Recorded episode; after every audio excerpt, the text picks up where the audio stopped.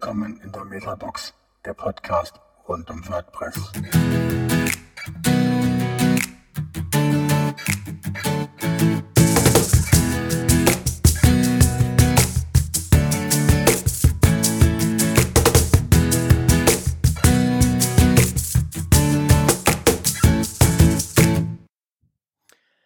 Ja, liebe Zuhörer, herzlich willkommen zu einer neuen Folge von der Metabox. Ähm, heute dabei, sagen wir von unserer Seite, von der Metabox, ist Frank. Hallo. Ja, wieder mit Stimme. Hallo. Oh, super, klasse. Ja, und meine Wenigkeit, ähm, der Ulf. Und äh, wir haben heute ein sehr spannendes Thema, ähm, die Blockchain und die Technologie, die dahinter liegt. Und wir haben Glück, dass wir ähm, Andreas Just, ähm, ähm, gewinnen konnten, für uns heute sich Zeit zu nehmen und mit uns darüber zu sprechen. Und ähm, vielleicht ein paar ähm, Worte zu, zu Andreas, ähm, wie das überhaupt zustande gekommen ist. Ähm, es ist ein sehr, sehr guter Bekannter von Frank, die sich sehr lange Jahre schon kennen. Und Andreas, der natürlich über früher mal PC-Händler, Oracle, äh, äh, er macht sehr viele Barcamps, hat äh, da schon sehr viel Erfahrung gesammelt. Er macht sogar über eine statistische ähm, ja, Entwicklungssprache über mit dem Namen R äh, macht er sogar Vorträge und ist seit vielen, vielen Jahren mit der Blockchain und der Technologie dahinter auch unterwegs und erzählt natürlich über die Währungen, aber natürlich auch dahinter, wie die Technologie funktioniert und was sie vielleicht für uns in der Zukunft bringt. Und ähm, ja, herzlich willkommen, Andreas, und vielen Dank, dass du heute bei uns bist. Wie geht's dir? Ja, hallo Ulf, hallo Frank, hallo Zuhörer. Ähm, ja, du hast ja schon so viel über mich erzählt, dass äh, ich jetzt kaum noch was ergänzen kann. Ähm, ich bin tatsächlich schon ein etwas älterer Sack und schon länger dabei. Äh, so erstes Pro Computerprogramm verorte ich so bei 1973 ähm, habe Ende der 80er schon mal so künstliche Intelligenz programmiert. Damals äh, haben wir Expertensysteme entwickelt. Aus heutiger Sicht war das völliger Quatsch, aber das ist natürlich, sieht natürlich völlig anders aus, wenn man daneben steht und das gerade am Machen ist und da viel Geld für ausgibt. Ähm, und äh, naja, ich bin über die Jahre immer der IT verbunden geblieben habe jetzt äh, zehn Jahre bei einer Versicherung äh, die Datenbankinfrastruktur Oracle-basierend aufgebaut äh, und administriert und ähm, da äh, ist man natürlich Daten sehr nahe und deswegen ist so meine Randbereiche, die mich immer interessieren, äh, Themen, die viel mit Daten zu tun haben. Datenhaltung, Datenmodellierung, Datenvisualisierung und Analyse bis hin eben, du hast ja selber schon gesagt, Ulf, äh, die äh, Statistiksprache R, da ist man mittendrin, bisschen Python mache ich auch. Ähm, und ähm, auch so Themen wie Machine Learning äh, beschäftige ich mich intensiv mit. Ähm, ja, und das, was du auch schon gesagt hast, äh, ich habe so das ein oder andere Meetup äh, und der ein oder andere Diskussionsrunde auch mit initiiert. Äh, mit Frank verbindet mich äh, eine langjährige Beschäftigung mit dem Thema Arduino, so ein Mikrocontroller-Entwicklungsplattform. Da hat Frank hier in Hannover äh, mal so eine, ähm, so ein, so ein äh, ja, auch so ein Meetup, so eine äh, äh, Gruppe initiiert. Und da bin ich auch Mann der ersten Stunde. Allerdings bei der Elektronik ist so, da staune ich eher über die Fertigkeiten anderer Leute, als dass ich da meine eigenen Projekte groß voranbringe. Okay. Und dann ist ja aber auch das Thema, also wo wir uns ja heute auch unterhalten, sag mal, diese Blockchain-Technologie, das ist auch aus deiner Arbeit entstanden, also bei deiner, bei der Versicherung, oder ist es auch aus ähm, privatem Umfeld, dass dich das interessiert hat und dass du da näher dahinter geschaut hast? Nee, da kann ich klar abgrenzen. Das hat mit meiner Arbeit äh, nie etwas zu tun gehabt. Die Technologie ist einfach für die praktische Einsetzung äh, immer äh, noch zu jung gewesen. Ich habe allerdings meinen ersten Vortrag über Bitcoin schon 2011 äh, auf dem Barcamp Hannover gehalten ähm, und ähm, seitdem das Thema auf verschiedenen anderen Barcamps immer mal wieder äh, angesprochen. Ähm, Damals, 2011, habe ich von Bitcoin ganz klar als Investment abgeraten. Ich weiß heute auch, was mich damals dazu bewogen hat, das zu tun. Da stehe ich auch zu. Aber die Welt hat sich natürlich verändert im Laufe der Jahre und äh, ja, ich bin tatsächlich zu, zu Blockchain und Bitcoin über meine IT-Themen gekommen. Ähm, und, jetzt über die Jahre dabei geblieben, habe das allerdings auch viele Jahre so ein bisschen am Rande nur beobachtet. Hielt den Bitcoin dann bei 400 Euro für viel zu teuer. ja, so kann man sich im Nachhinein natürlich irren. Aber das, äh, die, die Preise stehen ja auch immer ähm, einer einer Rei einem Reifegrad der Technologie gegenüber. Und äh, als ich damit angefangen habe, 2011, war die Technik schon zwei Jahre alt und eigentlich war das, was ich gesehen habe, alles ziemlicher Mist die Bewertung bestand ausschließlich aus der äh, Vision, die dahinter stand. Und naja, Technologien, die nur aus Visionen und Ideen bestehen, die gibt es zuhauf. Und da schmeißt man nicht überall sein Geld drauf. Und das war damals auch meine Sichtweise. Die hat sich natürlich über die Jahre deutlich verändert. Ähm, da kommen wir sicherlich gleich nochmal im Detail zu den verschiedenen Themen drauf. Ja, klar. Sehr gut. Ja, und ähm, vielleicht kannst du ja unseren Zuhörern, sag mal, dass ähm, diese Technologie der Blockchain vielleicht nicht nur direkt an der an der Währung festmachen, sondern vielleicht kannst du sie uns erklären, ähm, mal in deinen Worten, ähm, was dann wirklich, also was die Technologie an sich ist und äh, was man gegebenenfalls aus dieser noch ganz andere Sachen entwickeln kann. Also äh, die Technologie zu erklären ist zum einen ein technisches Thema. Ich versuche mal das Ganze etwas darzustellen. Weil der Begriff Blockchain, klar, da kommen Blöcke drin vor und da kommen Ketten äh, drin vor.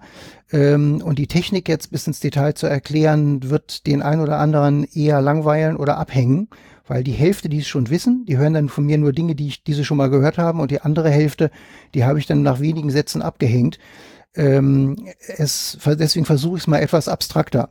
Äh, die äh, Blockchain-Technologie ist eigentlich eine Form von Datenbank. Ähm, so wie man MySQL oder Oracle als Datenbank kennt, Daten rein und später kann man sie wieder rauslesen. Das ist etwas, was die Blockchain-Technologie auch leistet. Ähm, wenn man das darauf reduzieren würde, dann hätte man nichts gewonnen, weil die Technologie hat so viel Schwächen, dass sie gegen etablierte Datenbanksysteme rein zur Datenhaltung natürlich nicht anstinken kann. Aber was sie als Versprechen mitbringt, ist, dass sie dezentral ist, so ähnlich wie das Tor-Netzwerk dezentral ist oder das BitTorrent-Netzwerk dezentral ist, so ist auch Blockchain-Technologie im Kern dezentral. Sie läuft also nicht auf einem Rechner, sondern ist auf möglichst viele Computer, die miteinander vernetzt sind, ähm, verteilt. Das verspricht eine gewisse Form von Ausfallsicherheit. Und ähm, die Blockchain-Technologie verspricht auch, dass die Vergangenheit nicht wieder verändert werden kann. Also äh, das ist wie so ein wie so ein ähm, äh, Logbuch, wo man immer nur hinten anfügen kann und die Vergangenheit bleibt so erhalten, wie sie ist. Und dieses einen einmal gefundenen Konsens, ähm, dass der für alle einsehbar ist und von niemandem manipuliert werden kann, das ist etwas, was traditionelle Datenhaltungstechniken so nicht versprechen. Also damit äh, fasse ich nochmal den Satz zusammen, die Blockchain schafft Vertrauen, gerade in Umgebungen, in denen man niemandem vertrauen kann. Und nun denkt man natürlich, wo, weswegen kann ich hier niemandem vertrauen? Wir leben ja in Mitteleuropa durchaus auch in einem Umfeld, wo man den meisten Leuten in seiner Umgebung erstmal Vertrauen entgegenbringt. Das ist natürlich nicht in allen Umgebungen so. Und wenn man genauer hinguckt, ist es auch bei uns nicht so. Es fällt nur im Alltag oft nicht so auf. Also in anderen Ländern, sagen wir mal in Venezuela, vertrauen die Leute ihrer Währung definitiv weniger, als sie das in Deutschland tun. Und ich denke, wenn man sagt, unser einer, wenn er Geld braucht, geht er zum Geldautomaten und hebt etwas ab, das wird selbst ein Grieche anders sehen, der schon vor Geldautomaten gestanden hat, wo die ihm die, wo seine eigene Regierung die Auszahlung von Euro für gewisse Zeiträume verweigert hat oder auf ein kleines Level begrenzt hat. Und ähm, das da ist von solchen Entwicklungen ist man natürlich in Deutschland etwas, ab, etwas abgekoppelt. Äh, Hier muss man schon ein bisschen tiefer bohren, um ähm, äh, wahrzunehmen, dass man nicht unbedingt jedem in allen Aussagen und in allen Bewertungen der Vergangenheit immer vertrauen kann. Und klar, man kann nicht alles mit Technologie erschlagen, aber die Blockchain-Technologie verspricht, Vertrauen zu schaffen und aufrechtzuerhalten zwischen vielen Partnern, auch wenn man einzelnen davon nicht vertrauen kann. Okay. Das heißt aber auch, Vertrauen ist auch dann gleichzeitig oder gleichzusetzen mit äh, Sicherheit, also dass auch diese Blockchain-Technologie, was ja auch in aller Munde ist, dass dann auch die Daten oder die Sachen, die dann auch dort gelockt werden, die da reingeschrieben werden, ähm, dass die auch sicher in dieser Blockchain-Technologie verwaltet und verarbeitet wird kann man das gleichsetzen? Ja, also das, das ist zumindest das Ziel und die Absicht von Blockchain-Technologie, auch äh, durch also Vertrauen zu schaffen und Sicherheit äh, zu geben. Und gerade das ist ja auch der Grund, warum die erste tatsächliche Implementierung, durch die wir das alle kennengelernt haben, nämlich die Währung Bitcoin, äh, das quasi so der erste Schritt gewesen ist, das mal zur Anwendung zu bringen. Gerade als Zahlungsmittel ist es ja wichtig, dass man, äh, oder als digitales Zahlungsmittel ist es ja wichtig, dass man das Zahlungsmittel nicht einfach duplizieren kann. Die Vergangenheit hat ja, also jetzt wirklich weit zurückgegangen, vor 3000 Jahren oder so, wurde Gold schon als Zahlungsmittel verwendet und äh, Gold zeichnet sich durch nichts äh, besser aus äh, im Vergleich zu Sand zum Beispiel, könnte man ja auch nehmen, aber Sand lässt sich beliebig vervielfachen. Wenn ich also nicht genug Vermögen habe, dann nehme ich eine Handvoll Sand mehr in die Hand das ist bei Gold eben anders. Das äh, Gold ist ansonsten ja zu nichts zu gebrauchen. Also das war vor 3000 Jahren noch schlimmer, da war das zu noch weniger zu gebrauchen als heute.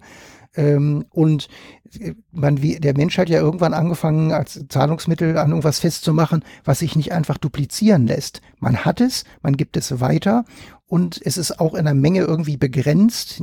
Das sind schon Eigenschaften, die man für ein Zahlungsmittel braucht, damit es den Wert erhält und auch, wenn ich es heute entgegennehme, dass ich es auch morgen noch verwenden kann, ähm, im Bewusstsein den gleichen Wert zu haben.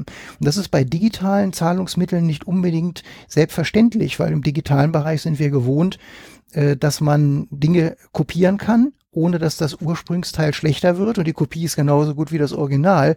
Das machen, machen wir regelmäßig mit MP3-Dateien und äh, Fotos von unserer Digitalkamera. Die werden ja nicht schlechter beim Kopieren. Und das wäre natürlich eine Katastrophe, wenn das bei Geld der Fall wäre. Und da haben alle Vorgänger von Bitcoin Schwächen offenbart und erst Bitcoin mit Blockchain-Technologie hat es geschafft. Natürlich, das Vertrauen war nicht am Tag eins da, aber es hat es geschafft, über die Zeit äh, das Vertrauen aufzubauen, dass hier eben kein Double Spending möglich ist, sondern entweder habe ich den halben Bitcoin oder du, wenn ich ihn dir überwiesen habe über die Blockchain, dann hast du ihn und bei mir ist er vom Konto runter.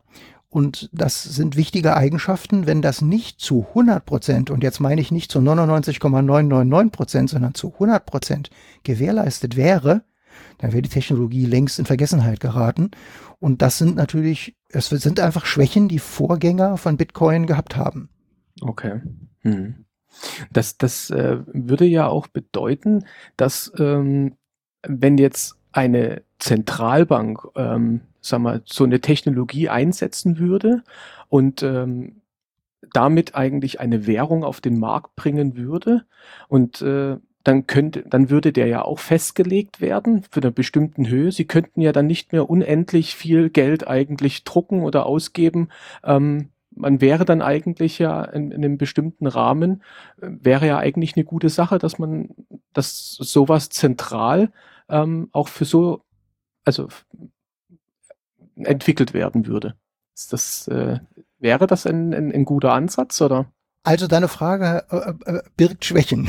Okay. Und zwar mhm. das Wort zentral. Das Wort, okay. das äh, äh, ich habe versucht herauszustellen, dass es sich bei der Blockchain um eine dezentrale Technik handelt und das ist ein wichtiger, eine wichtige Eigenschaft, das Vertrauen unter allen Beteiligten aufrechtzuerhalten. In dem Moment, wo eine zentrale Instanz dazukommt, das ist, wäre, das wäre zum Beispiel vergleichbar mit einem Zahlungsmittel äh, wie PayPal. PayPal erlaubt mir auch, international Geld zu überweisen und steht quasi als Mittler mit einer eigenen Datenbank im Hintergrund. Das hat eine Menge Vorteile. Das hat zum Beispiel den Vorteil, dass das Millionen von Leuten gleichzeitig benutzen können ähm, und dass es auch sehr schnell geht. Wir alle oder viele von uns kennen das zumindest auch aus, aus der täglichen Praxis, eben mal schnell bei Amazon oder gerade nicht bei Amazon, aber bei anderen Anbietern im Internet, sagen wir mal bei eBay was kaufen, mit PayPal zahlen. Das geht flott und komfortabel. Und wenn ich in, mit Kumpel in die Kneipe gehe und kann meine Zeche nicht zahlen, der legt mir das Geld aus, ich kann ihm das mit PayPal schnell überweisen. Das sind natürlich Techniken, die sind ausgereift. Aber hier kommen die Nachteile. PayPal ist eine zentrale Instanz und PayPal kann jederzeit Einfluss auf alles nehmen und auch das Vertrauen zwischen dem Empfänger und dem Absender des Geldes. Ich gebe mal als Beispiel, weil ich jetzt mit PayPal angefangen habe. Ähm, wenn ich einen eBay-Shop äh, betreibe oder bei Amazon Marketplace und nehme ähm, äh, PayPal als Zahlungsmittel, dann ist das reibungslos und meine Kunden freuen sich, bis ich anfange, kubanische Zigarren zu verkaufen oder auch nur in den Verdacht gerate, dass irgendein Geschäftszweig von mir mit kubanischen Zigarren handelt. Der Hintergrund ist, der Handel mit kubanischen Waren ist in Amerika überwiegend äh, illegal. PayPal ist ein amerikanisches Unternehmen und wenn da irgendjemand den Finger auf mich zeigt und sagt, der hat da eine kubanische Zigarre im Hand im Shop gehabt, dann kann es mir passieren, dass mir PayPal das Konto sperrt. Und das schon, das ist da, das ist jetzt nicht theoretisch, sondern solche Fälle hat es ganz klar gegeben.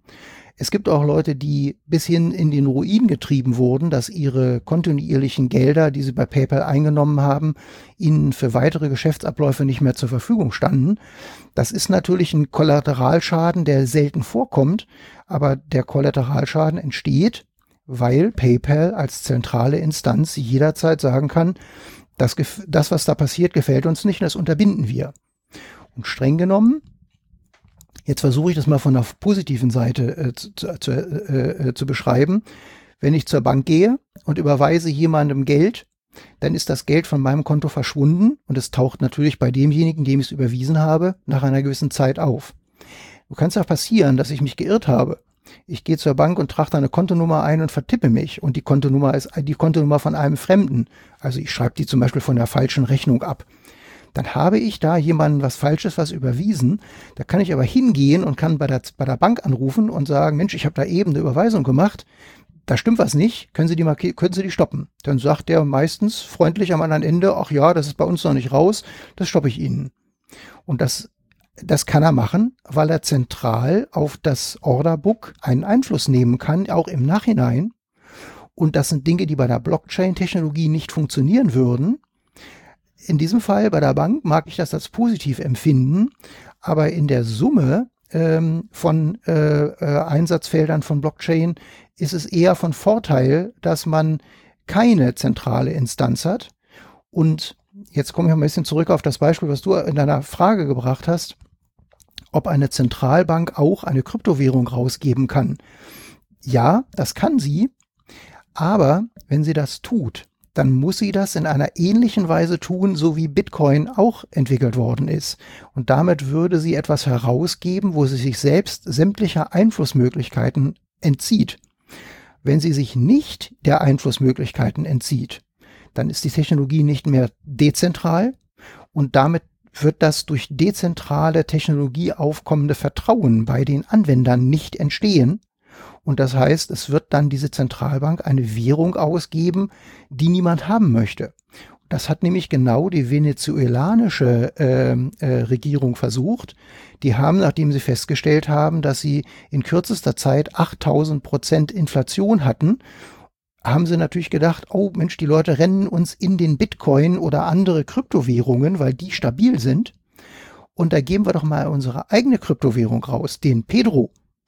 Ja, das, dessen Akzeptanz ist im Grunde, beschränkt sich auf ein paar internationale Spekulanten. Aber die Leute vor Ort, die ticken sich natürlich am Kopf und sagen, der Staat hat uns bis gestern beschissen. Ich formuliere das mal ein bisschen lax der kann mir nicht vorstellen, dass der Venezuelaner 8000 äh, Prozent äh, Inflation als anders empfindet als Beschiss.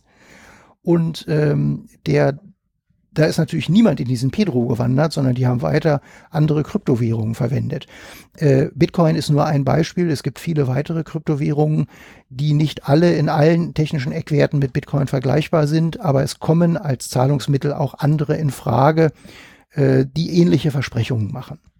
Okay. Na, und wenn man jetzt mal von dieser Währungsseite mal abweicht und sagt, okay, welche anderen Möglichkeiten bietet denn eigentlich diese Blockchain-Technologie, um auch wieder Vertrauen in bestimmte Märkte oder in bestimmte, ich sag mal, Branchen vielleicht reinzubringen, um, um da was zu entwickeln, was, ja, ähm, was jetzt momentan noch gar nicht da ist, wo, wo man vielleicht auch gar nicht drüber nachgedacht hat. Ähm, was, was gäbe es da Ansätze? Ähm, Visionen gibt es zuhauf. Ähm, an den meisten Visionen arbeiten bereits Leute. Äh, teilweise gibt es auch mehrere Projekte, die dieselben Visionen angehen. Jetzt habe ich von Visionen gesprochen. Ich versuche mal so ein paar ähm, äh, zu, zu, zu skizzieren. Ähm, natürlich bisschen ins Unreine gesprochen. Ich hoffe, der, der, der Zuhörer hat ein bisschen Fantasie. Ähm, wir, also Gründe, anderen zu misstrauen, finden wir auch in unserer direkten Umgebung. Äh, wir nutzen äh, Dienste wie Google oder Facebook, die uns, die nutzen wir ja, weil sie, weil sie uns Vorteile bieten. Die bieten massive Vorteile, an die wir vor 20 Jahren oder so noch gar nicht so gedacht haben. Ähm, wir sehen aber, und das nehmen wir jetzt in, in der gesellschaftlichen Diskussion zunehmend wahr, äh, wir sehen, dass dem, dass, da, dass dem auch negative Aspekte gegenüberstehen. Wir werden zu einer Art äh, gläserner Kunde bei Amazon, die genau wissen, was wir tun. Wir werden bei Google so gläsern, dass Google Aussagen über uns treffen kann, von denen selbst nahe Angehörige oder äh, Freunde die Aussagen noch nicht mal sich trauen würden. Ähm, wir kennen vielleicht das Beispiel, hat der eine oder andere gehört, dass Walmart äh, von einem Vater einer 15-Jährigen angerufen wurde und der äh, sich beschwert hat, dass seine Tochter, die ja noch minderjährig ist, äh, Schwangerschafts- und äh, Kinderartikel angeboten bekommt. Und äh, dann hat der Herr Walmart bei sich geguckt, woran liegt das, wollten sich dann bei dem Vater entschuldigen und dann musste sich der Vater entschuldigen. Ja, sorry, mittlerweile hat er mitbekommen, seine Tochter ist schwanger ähm, das sind schon Situationen, also ich beschäftige mich ja auch mit Machine Learning. Ähm, Technologie ist in der Lage ähm, und wird in Zukunft noch weiter in der Lage sein, Aussagen über ein Individuum zu treffen, was dem Individuum gar nicht so recht ist. Jetzt ist die Frage, wie kommt man aus dem Dilemma raus? Ähm, wenn man bei Amazon ähm, etwas bestellt, ich gebe mal ein konkretes Beispiel ähm, dann hält man es für ganz normal, dass man Amazon seine kompletten Kontaktdaten gibt, ähm, in meinem Fall bis hin zur Kontonummer, weil es ist ja selbstverständlich, dass nicht nur ich meine Ware bekommen möchte, sondern Amazon möchte auch sein Geld bekommen. Das ist nicht so, das ist nicht so selbstverständlich, wie es uns allen im Alltag erscheint. Ähm, mit bisschen Fantasie und mit zum Beispiel den Überlegungen, wie sieht das eigentlich bei Technologien wie OAuth im Internet aus? Dass ich mich bei Seiten, bei einer Webseite authentifizieren kann, ähm, ohne dass die Webseite mich kennt, weil es einen Dritten gibt, der für mich die Hand ins Feuer legt, sage ich jetzt mal so in Anführungsstrichen. Ähm, oder wenn ich hingehe zu einer Webseite, habe ich heute oft die Möglichkeit, mich mit meinem Google-Account oder meinem Facebook-Account anzumelden. Diese Webseitenbetreiber, die haben danach einen Kunden, von dem sie wissen, das ist ein echter Kunde, der kann nicht beliebig manipuliert werden. Ähm, und weil ein Dritter, nämlich Google und Facebook, sagt hier, ja, wir kennen den und wir geben dir jetzt so einen Token, also nur im Grunde etwas, was wir, wo wir mit einer langen Zahl bestätigen, wir kennen den und wir können den in Zukunft zuordnen. Und das reicht, um manche Dienste anzubieten. Und wenn ich jetzt auf mein Beispiel mit Amazon zurückkomme, ähm, Amazon braucht ja meine Anschrift, um mir das Paket zuzustellen. Die wollen ja einen Adresskleber auf das Paket äh, schreiben. Das denken wir, dass das so ist. Das muss aber gar nicht so sein. Wenn es einen Dritten gäbe, eine Technologie, die Identitäten verwaltet, dann kann man, kann, könnte ich in dieser Zukunftsvision sehr wohl bei Amazon eine ähm, Transaktion beginnen, nämlich mir einen Artikel bestellen, sagen wir mal ein Buch. Und Amazon könnte dem Paketdienstleister, sagen wir mal DHL, ein Paket übergeben, auf dem nicht mein Name steht, sondern eine, ein Token, eine Identifizierung. Und DHL ist dann in der Lage, von mir die Anschrift zu ermitteln weil, das, weil die über den Token ähm, äh, autorisiert sind, diese Anschrift zu bekommen. Genau das Minimum an Daten, was sie brauchen, um dieses eine Paket zuzuordnen. Und dann können die mir das Paket schicken. Und gleichzeitig könnte mir diese dritte Instanz über einen anderen Token Amazon mitteilen, Hier, hier gibt es ein, äh, eine, eine Zuordnung zu einem Konto. Amazon muss nicht wissen, wer das Konto ist, sondern kriegt von einem Dritten, einem Zahlungsdienstleister, sein Geld, sodass unterm Strich Amazon ein vertrauenswürdiges Geschäft machen kann. Vertrauenswürdig ist da ganz wichtig. Und auf der anderen Seite ich als Kunde nicht das Gefühl habe, ich mache mich kontinuierlich gläsern, indem mir und meinem Bankkonto die bestellten Artikel zuzuordnen sind. Und bei Amazon mag das der ein oder andere noch ähm, äh, nachvollziehbar finden und sagt heute, ich kann mit dem aktuellen Zustand gut leben. Ähm, ich denke, es wird in der Gesellschaft immer weiter um sich greifen, dass äh, Leute feststellen, sie, dass sie nicht allen, denen sie ihre Daten geben, vollends vertrauen kann, können. Und es gibt ja auch Bereiche, Bereiche, in denen gibt es schon früher Modelle, die versucht haben, das abzubilden. Zum Beispiel meine Krankenversicherung weiß nicht, welche Krankheiten ich habe, das weiß nur mein Arzt. Und die Abrechnung geht über einen Dritten, nämlich die Kassenärztliche Vereinigung. Und dieses Modell ist nicht gewählt, weil es so effizient ist, das ist es nämlich nicht, sondern das Modell ist gewählt worden, damit Versicherer über die Krankheiten ihrer Kunden nicht Buch führen können und sich dann anschließend die Rosinen rauspicken. Genau, ich denke, oder Verträge ja, aufkündigen oder sagen, okay, oh, ihr müsst hier eine andere Police nehmen und, ja, die, und oder, die Preise erhöhen. Ja, oder ja, komplett das heißt, rausgehen. Mhm. Und jetzt, das heißt, die, die, die Versicherung, äh, sie ist nicht so völlig ohne Informationen, das Alter ihres Kunden und das Geschlecht und so ein paar andere Dinge und wo er wohnt, damit teilweise ja auch sozialer Status, das wissen die schon, aber das sind allgemein bekannt, dass das auf die Aussage äh, auf den Gesundheitszustand keine Rückschlüsse äh, äh, gibt. Und deswegen ist die Gesellschaft sich auch einig, dass wir alle äh, durch dieses Solidaritätsprinzip dieselbe Versicherungsgebühr bezahlen äh, und dieselbe Prämie das wäre in einem anderen Modell, wenn die Versicherung genau wüsste, was äh, wie der Gesundheitszustand ist, dass dann wäre das dieses Modell am, an, seinen, an seinen Grenzen. Und genauso wie ich das jetzt versucht habe mit der Krankenversicherung aufzuzeigen, ist es eigentlich bei Facebook, bei Amazon, bei Google, ähm, das ist durchaus für die Zukunft vergleichbar, äh, dass der ein, dass das Individuum nicht mehr möchte, dass jemand anders über alle Informationen verfügt und eine quasi unbegrenzt lange Historie in die, in die Vergangenheit führen kann und damit Aussagen über einen treffen, die man vielleicht selber gar nicht treffen könnte oder die die besten Freunde gar nicht treffen können. Ähm, und dieses Bewusstsein, dass, dass man, wie gläsern man ist, das kommt erst Schritt für Schritt in unsere Gesellschaft. Gerade in den letzten Wochen ähm, sind ja so Themen, Mark Zuckerberg muss sich da vor, vor Untersuchungsausschüssen rechtfertigen. Das wäre ja, das ist ja, da, da, da sehen wir ja, dass das eine neue Form von ähm, Kritik auch aus Richtung der Politik ist. Und wir wissen auf der anderen Seite, die Politik braucht meistens doch recht lange, bis sie technologische Änderungen vollständig verstanden haben und sie im Sinne des Bürgers umsetzen. Sie brauchen lange, aber natürlich irgendwann kriegen sie es hin, ganz klar. Ja. Und das diese aber Entwicklung dieses, wird ja weitergehen. Dieses Szenario, was du natürlich jetzt so als Vision natürlich uns jetzt aufgezeigt hast, ähm, wenn ich das sag mal so ein bisschen ähm, salopp formuliere, ist ja, ich habe ein Wallet, also ich habe irgendwo ein, also mich als Kontakt, ich kann dann in der Blockchain mir für bestimmte Dienste bestimmte Transaktions-IDs generieren, wo du sagst, das sind also nur Nummern, die eben halt immer weitergegeben werden an bestimmte Anbieter, bei denen ich dann, sag mal, im Online, im Web, sei jetzt mal, bestelle. Und immer nur hat einer einen bestimmten Schlüssel von mir, der halt eben mit meinem zentralen Kontakt, der in der Blockchain abgelegt ist, sag mal, verknüpft ist und immer wieder geprüft werden kann, dass ich das auch bin. Und alle anderen haben immer nur ein, ein kleines Schnipsel von mir und dürfen dann bestimmte Dienste damit machen, wie Konto, okay, darf Geld von meinem Konto nehmen. Oder wie DRL, wo du gesagt hast, sie haben einen Schnipsel mit einem Code, da steckt meine wirkliche Adresse dahinter, die Lieferadresse, dass sie mir ein Paket zustellen können.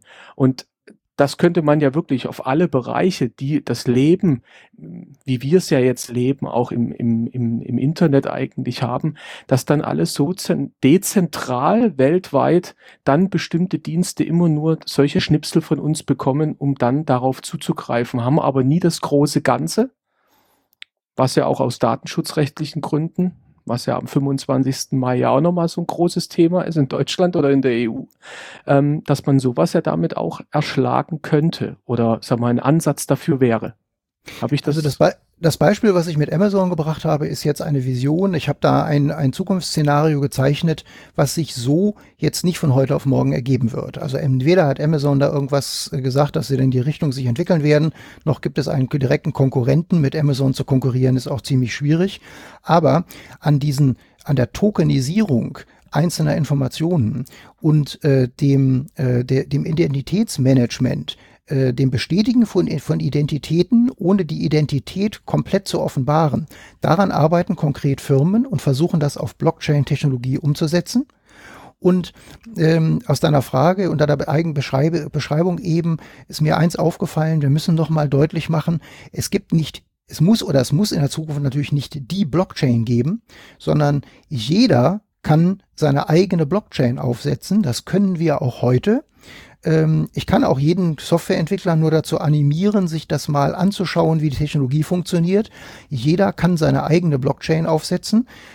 Das Problem, was jeder Einzelne hat bei der Produktivitätssetzung später mit der eigenen Blockchain, ist höchstens, wie dezentral bekommt er sie hin.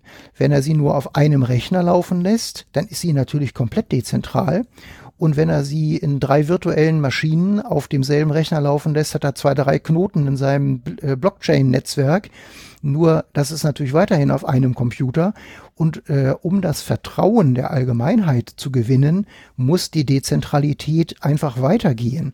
Und da hat sich ja in den letzten acht, neun Jahren Bitcoin so weiterentwickelt, dass da heute Zehntausende von Knoten weltweit und sehr viele Miner, die, die daran arbeiten, ähm, äh, das hat sich so verteilt, dass heute dieses Netzwerk nicht angreifbar ist. Das gilt selbstverständlich nicht für alle Blockchain-Implementierungen, an denen aktuell gearbeitet wird. Das ist auch der Grund, warum es Blockchains gibt, wo viele Projekte sich auf derselben Blockchain treffen, weil man dann diese eine Blockchain ähm, stabil und vertrauenswürdig und unangreifbar machen kann, ähm, ohne dass das einzelne Start-up, was mit Blockchain-Technologie sich beschäftigt, die Infrastruktur selber aufsetzen muss. Ich kann ja in dem Zusammenhang mal die am zweithäufigst genannte Kryptowährung namens Ethereum nennen.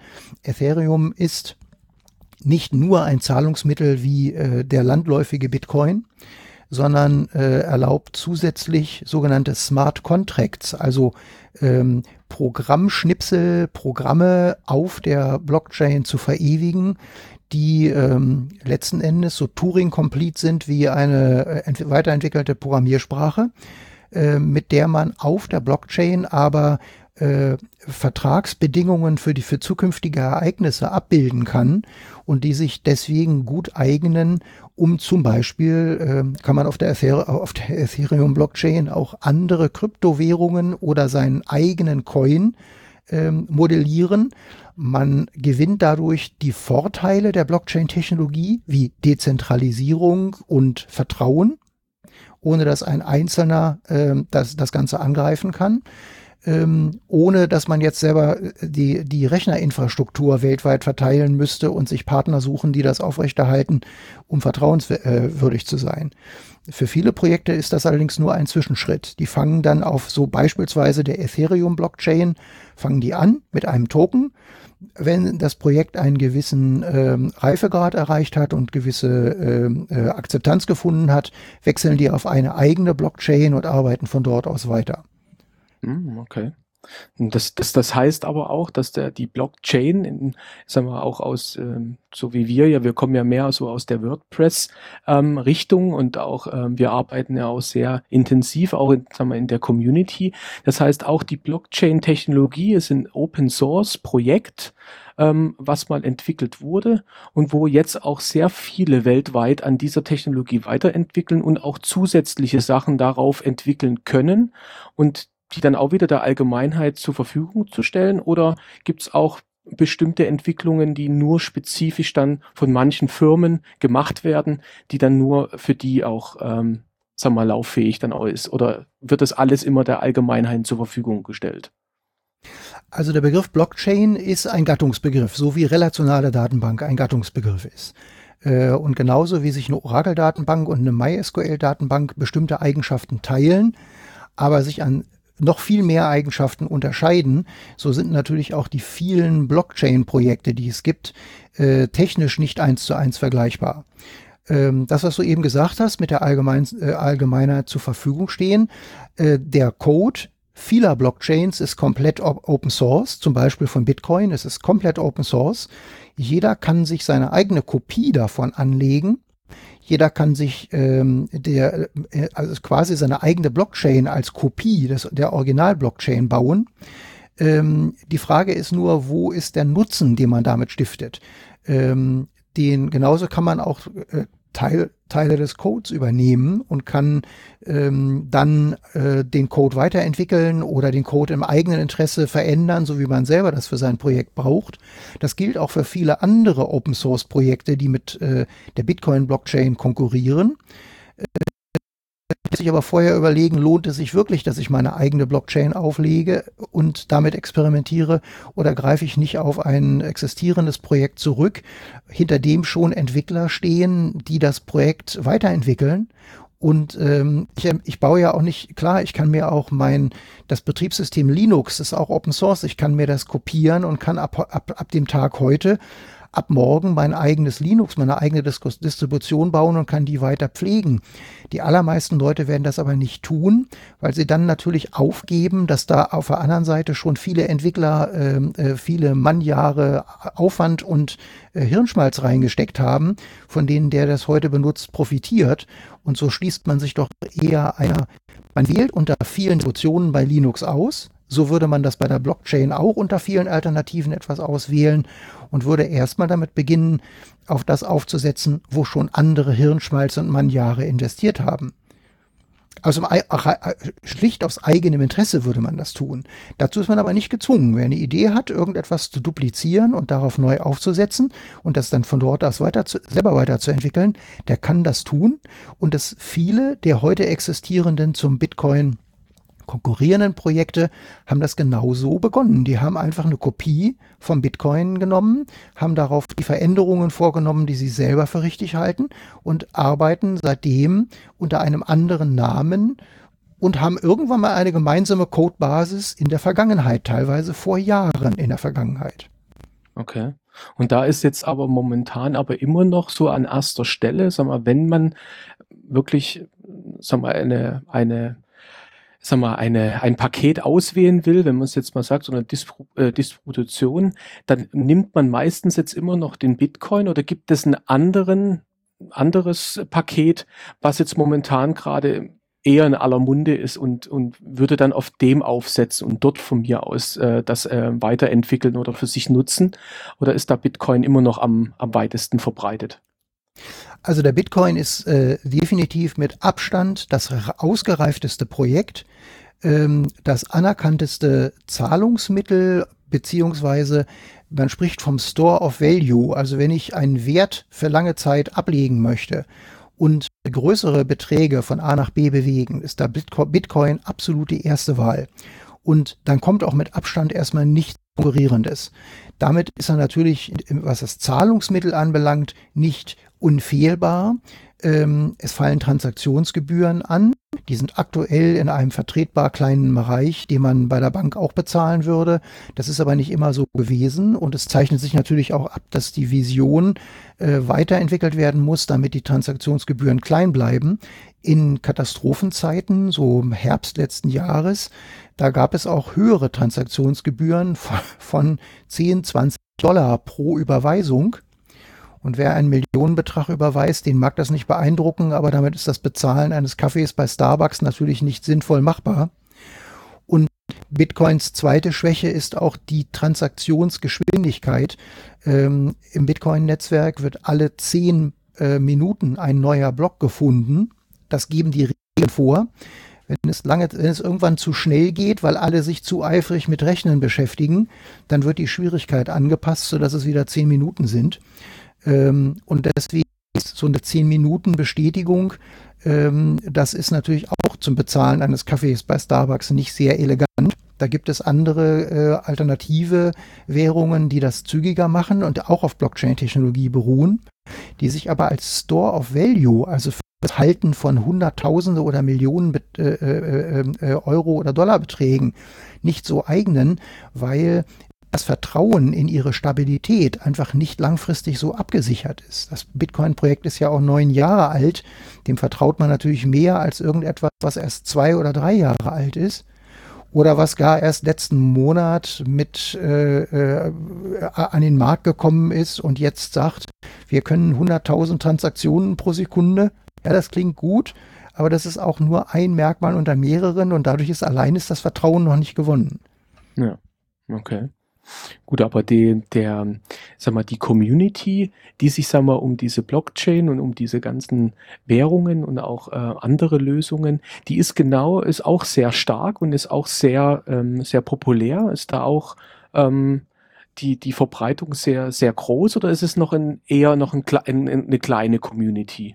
Also äh, natürlich kann ich nur auf Schätzungen äh, zurückgreifen und äh, die letzten Zahlen, äh, die ich äh, gehört habe, die ich nicht selber verifizieren kann, aber die durchaus aus verschiedenen Richtungen ähnlicher Größenordnung kamen, waren, dass es so etwa Schätzungen zwischen 70 Millionen Menschen weltweit gibt, die überhaupt irgendeine Kryptowährung besitzen. Also das ist nicht nur Bitcoin, da sind die anderen mitgerechnet.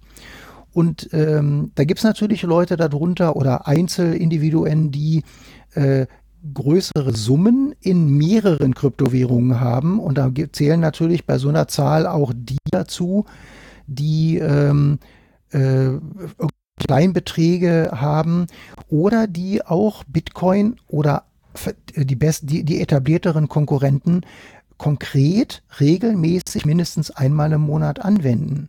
Ich habe ja vorhin so ein Amazon-Beispiel gebracht, das ist ein bisschen visionär. Es gibt ja auch Beispiele von äh, Anwendungen, die heute schon real gegeben sind und wo das Ganze heute schon einen Nutzen darstellt. Nehmen wir einen Wanderarbeiter, der nicht in demselben Land arbeitet, in dem seine Familie lebt. Das gibt es in Asien und in Afrika recht häufig, auch in Mittelamerika. Und diese, diese Leute, die können äh, mit ihrer Familie telefonieren, aber die können nicht ohne weiteres mit einer Banküberweisung jeden Monat von ihrem Gehaltscheck einen Teil nach Hause schicken. Und da gibt es Zahlungsdienstleister. Der erste, der mir einfällt, ist Western Union. Western Union lebt davon, dass man überall auf der Welt in eine, zu einer Western Union Stelle gehen kann und kann da 100 Euro auf den Tisch legen. Und die versprechen einem, dass die am anderen Ende der Welt weil die das ja elektronisch machen, dass die jemandem ausgezahlt werden, der sich entsprechend legitimieren kann.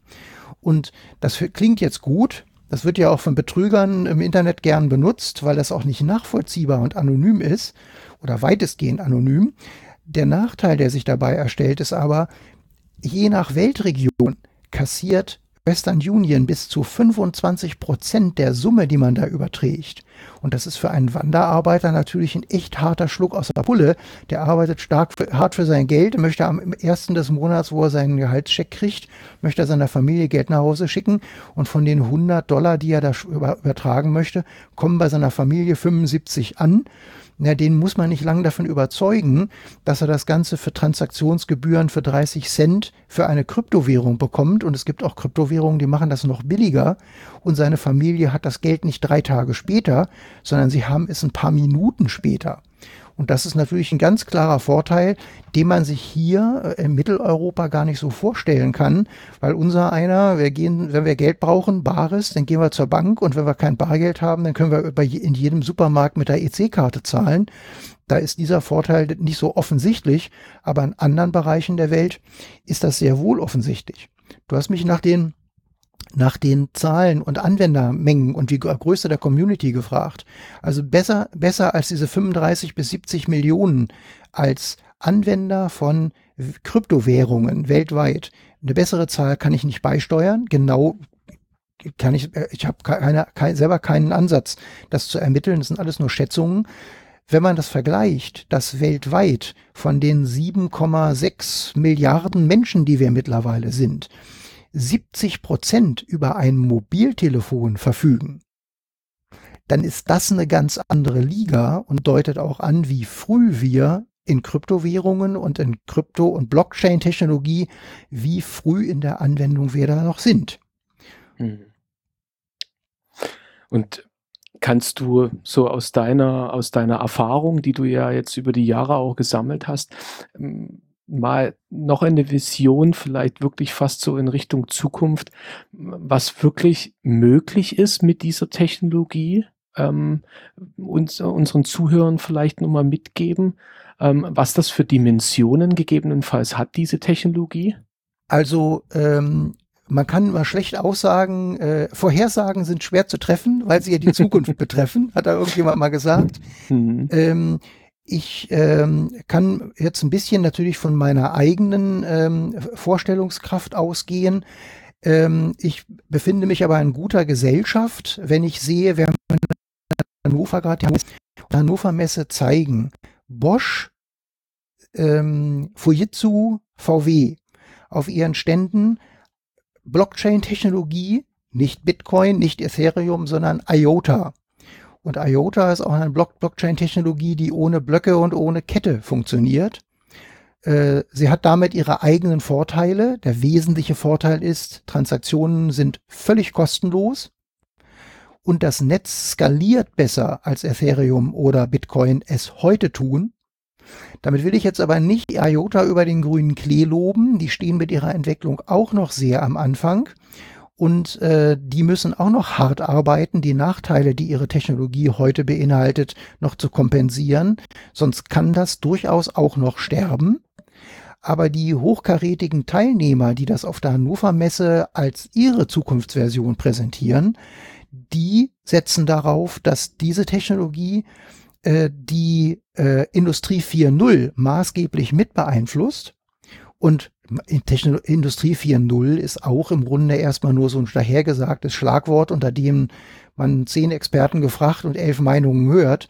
Aber es ist offensichtlich, dass, ähm, äh, weit, dass die Digitalisierung, die wir also ich habe vorhin erwähnt, ich habe meine ersten Programme 1973 geschrieben. Wenn ich mir überlege, was sich im Laufe der Jahrzehnte danach alles getan hat, und wenn ich versuche, das in die Zukunft zu extrapolieren, dann ähm, sind da noch bahnbrechende Dinge möglich.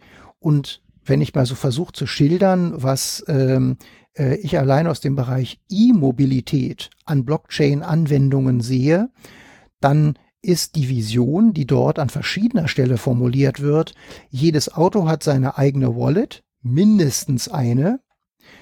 Das Auto zahlt seinen Parkplatz selber, wenn man es vorher autorisiert hat, das in einem bestimmten Budgetrahmen zu tun das Auto, äh, wenn man die Lade, das Ladekabel des, der Ladesäule reinsteckt, dann ähm, äh, wird das, äh, ist das Auto selber in der Lage, den äh, äh, aus der Ladesäule entnommenen Strom äh, zu bezahlen.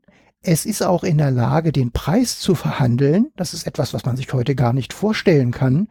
Und wenn wir weiterdenken in eine Zukunft, in der die Mehrheit der Automobile erstmal über eine Batterie verfügen, dann ist es nicht so, dass die Batterie nur gefüllt werden muss, sondern die Batterie hat eine bestimmte Kapazität und das Auto weiß möglicherweise, der Fahrer fährt jeden Tag 50 Kilometer, die Kapazität der Batterie reicht aber für 400. Und das heißt, in dem Moment kann das Auto entscheiden, ich habe eine volle Batterie und es ist Spitzenzeit, wo die Kraftwerke alle ausgelastet sind. Jetzt ist der Strom teuer, weil die Industrie ihn braucht. Die nächste Ladesäule, die ich erreichen kann, der verkaufe ich Strom zu einem höheren Preis, weil ich weiß, dass ich den Strom zu einem Nachttarif billiger zurückkaufen kann. Und dadurch kann das Auto im Zweifelsfall als Batteriepuffer für unser Stromnetz dienen. Heute nicht realistisch, aber als Vision absolut realistisch und technologisch braucht man äh, von der aktuellen Technologie her nicht weit denken. Die Technik ist real existierend. Da muss man nur noch mal eben sich äh, den, den Vertrauensteil, der da noch fehlt, weiterentwickeln. Weil momentan leben wir in einer Welt, wo der, der nächste Energieversorger, den die meisten Leute sich ja nicht selber aussuchen, den Preis vorgibt Das ist nicht selbstverständlich. In den Netzen ist, steht der Strom zur Verfügung und in den Netzen handeln auch andere mit dem Strom. Der Strom hat keinen festen Preis. Und momentan ist es aber nicht der Endverbraucher, der Preisschwankungsvorteile für sich nutzen kann. Das mag in der Zukunft anders aussehen. Mhm. Und das heißt aber auch, ähm, wenn du es, sag mal, mit deinen Worten ähm, vielleicht mal den, den Stand dieser dieser Technologie zum Vergleich ähm, Internet, was damals entwickelt wurde, E-Mail, also wo stehen wir denn da? Also kann man das, kann man das ein Stück weit einstufen, ähm, wo wir da eigentlich mit dieser Technologie sind? Ähm, also ich denke, ich denke so ein bisschen in so 20 Jahreszeiträumen. Ähm, die 20 Jahre stimmen natürlich exakt, aber wenn ich sehe, ich habe mein erstes Programm 1973 geschrieben. Niemand, den ich kenne, hatte 1973 überhaupt einen Computer. PC ist überhaupt erst, IBM hat den PC erst 1982 in den Markt gebracht. Deutlich später. Nehmen wir mal die 1982, als IBM mit dem ersten PC auf, rauskam. Da hatte trotzdem praktisch keiner einen, weil die Dinger waren ja schweineteuer. Ich glaube 15.000 Dollar war das erste Modell und wir wissen heute alle, was der damals konnte. 20 Jahre später, das wäre das Jahr 2002, war, sah die Technologie schon völlig anders aus. Da hatten schon viele Leute ein leistungsfähiges Mobiltelefon, nicht ein Smartphone, aber ein Mobiltelefon. Die Dotcom-Bubble war längst geplatzt. Das heißt, das Internet hatte schon auf PC-Technologie basierend einen Reifegrad, der überhaupt einen Investitionsmarkt mit, ja, damals hieß das hier ein ähm, äh, neuer Markt, deutsche Börse. Die meisten Firmen davon sind pleite gegangen. Das ist 20 Jahreszeitraum von 1982 der erste IBM PC und äh, 640 Kilobyte RAM werden reichen, war damals die Aussage. Niemand wird je mehr brauchen. Wir erinnern uns ähm, also ich hatte keinen IBM PC 1982. Ich hatte so Anfang der 80er so ein ZX81, auch eine lächerliche Witztechnologie aus heutiger Sicht gesehen. Das Ding hatte ein Kilobyte RAM. Und ähm, also wenn ich heute überlege, was hat ein Kilobyte RAM, ich, überlege, ich bin ziemlich sicher, meine Waschmaschine hat mehr. Ähm, und ähm, wenn ich, also so ein 20-Jahres-Zeitraum, denke ich, da hat die, die meisten der Zuhörer äh, haben da Teile von äh, äh, realen miterlebt und gesehen, wie sich es weiterentwickelt. Und wenn man jetzt mal diesen 20-Jahres-Zeitraum als, als Voraussetzung sieht, dass ein Internet sich überhaupt entwickeln kann. Ich hatte ja vorhin erwähnt, meine ersten Internetzugriffe habe ich 1987, 88 Genauer weiß ich es nicht mehr. Damals bin ich in den Keller der Universität gegangen, habe mich mit einem amerikanischen Militärrechner verbunden und habe da PC-Software runtergeladen, Public Domain. Die ersten Perl-Versionen, die ersten Org-Versionen, auch in einem sehr geringen, also das alles war wenige Kilobyte groß und musste trotzdem aufwendig um die halbe Welt übertragen werden. Der Prozess war nur für einen Experten überhaupt zu managen. Also ich habe das definitiv nicht beim ersten Mal hinbekommen und bis ich mir dieses IBM 3270 Terminal, mit dem ich da agiert habe, äh, bis ich das so weit verstanden hatte, wie ich das bedienen muss, um ein bisschen lächerliche Software da aus Amerika zu kriegen. Also da habe ich mehrere Sitzungen gebraucht und äh, mich da von erfahrenen Leuten einweisen lassen müssen. Ähm, das ist schwer. Äh, 20 Jahre später, also nehmen wir jetzt mal Internet, hatte ja so Mitte der 90er, hat das ja so Fahrt aufgenommen, äh, dass die Telekom dann gesagt hat, ja, das stricken wir an unserem BTX hinten dran. Dann gab es irgendwann auch DSL-Modems, weil dann schon die ersten Nachfragen nach ein bisschen Geschwindigkeit kamen. Ja, das, was die ersten DSL-Modems hatten, das ist aus heutiger Sicht keine Geschwindigkeit. Und die Technologie entwickelt sich weiter und es gibt später Technologien, die setzen das einfach voraus. Und Internet wäre ohne einen Computer nicht denkbar gewesen. Und Internet ist heute so gegenwärtig, dass wenn ich Straßenbahn fahre, da ist kaum noch einer, der nicht auf sein Smartphone starrt. Die meisten Leute schieben da irgendwie, tippen da kleine Texte in WhatsApp oder vergleichbare Konkurrenzprodukte, von denen es mehr gibt, als äh, ich aufzählen kann. Und die anderen sitzen da und schieben irgendwelche kleinen Blasen durch die Gegend, die sich gegenseitig miteinander verbinden und aufpoppen. Das habe ich nicht verstanden, wozu man das macht, aber das ist mehr, es ist mehrheitsfähig geworden und es ist so selbstverständlich, dass wer, wer heute Teenager ist, der kennt gar keine Welt, in der es nicht ein Smartphone gab. Also gut, in der Wiege hat's nicht gelegen, aber äh, der hat immer Smartphones gesehen. Die lagen dann bei seinen Eltern auf dem Tisch und die haben gesagt, nee, das ist nichts für dich. Und irgendwann, als er dann das richtige Alter erreicht hatte, dann wurde, hieß es, ja, jetzt hier hast du dein eigenes und äh, das, das ist heute, was heute selbstverständlich ist, das war früher nicht selbstverständlich. Und wenn man jetzt sagt, diese 20 Jahreszeiträume, in denen sich Technologie entwickelt, die macht natürlich Fortschritte über diese 20 Jahre. Und deswegen ist auch schwer zu sagen, wann ging's los und wann hat es beendet. Es endet ja potenziell nirgends. Aber bei PC kann ich für mich sagen, früher war klar, ich kaufe mir zweimal, zweimal im Jahr einen neuen oder bin zumindest am Nachrüsten, damit ich auf dem aktuellen Stand der Technik bin. Also wenn ich mir heute einen Laptop kaufe, dann überlege ich, mein Laptop, den ich im Alltag benutze, ist der drei Jahre oder vier Jahre alt. Das tut es vollständig und mein Desktop-Rechner ist noch älter, wenn man nicht Gamer ist und aus einem, speziellen Gründen äh, da Bedürfnisse entwickelt, dann ist es gar nicht nötig, da jedes Jahr sich mit der aktuellen Technik zu beschäftigen. Das war früher anders. Ja, und wenn man jetzt mal vergleicht, wie es mit Blockchain-Technologie weitergehen kann, wir stehen in Blockchain-Technologie sehr am Anfang. Am Anfang heißt, ähm, die Technologie ist kompliziert. Sie ist fehleranfällig. Also fehleranfällig, eine Kleinigkeit bei der Eingabe falsch machen, kann zu katastrophalen Ergebnissen führen. Ähm, man muss ähm, asymmetrische Verschlüsselungen so weit wenigstens verstanden haben, dass man zwischen seiner öffentlichen Adresse und seinem Private Key unterscheiden kann. Man muss den Private Key äh, beim Handling von A nach B übertragen. Weil er lang genug ist, wird man ihn copy-pasten. Wenn man dabei einen Buchstaben beim Erfassen vergisst, schickt man möglicherweise seine Werte, die man von einem Konto aufs andere übertragen möchte, ins Nirvana. Ähm, das erinnert daran, wie man äh, früher einen Akustikkoppler auf seine Muschel, die Telefonhörer auf den Akustikkoppler Muschel gedrückt hat. Und wenn dann während der Übertragung einer ins Zimmer kam, musste man die Übertragung wiederholen, weil sie abgebrochen war.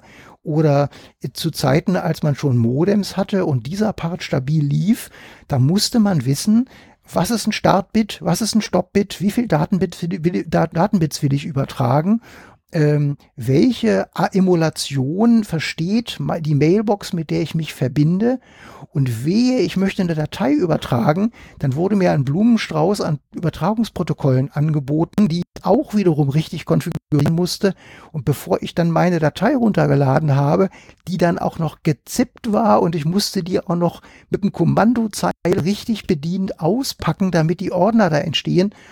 Das hat einfach nicht jeder ad hoc verstanden.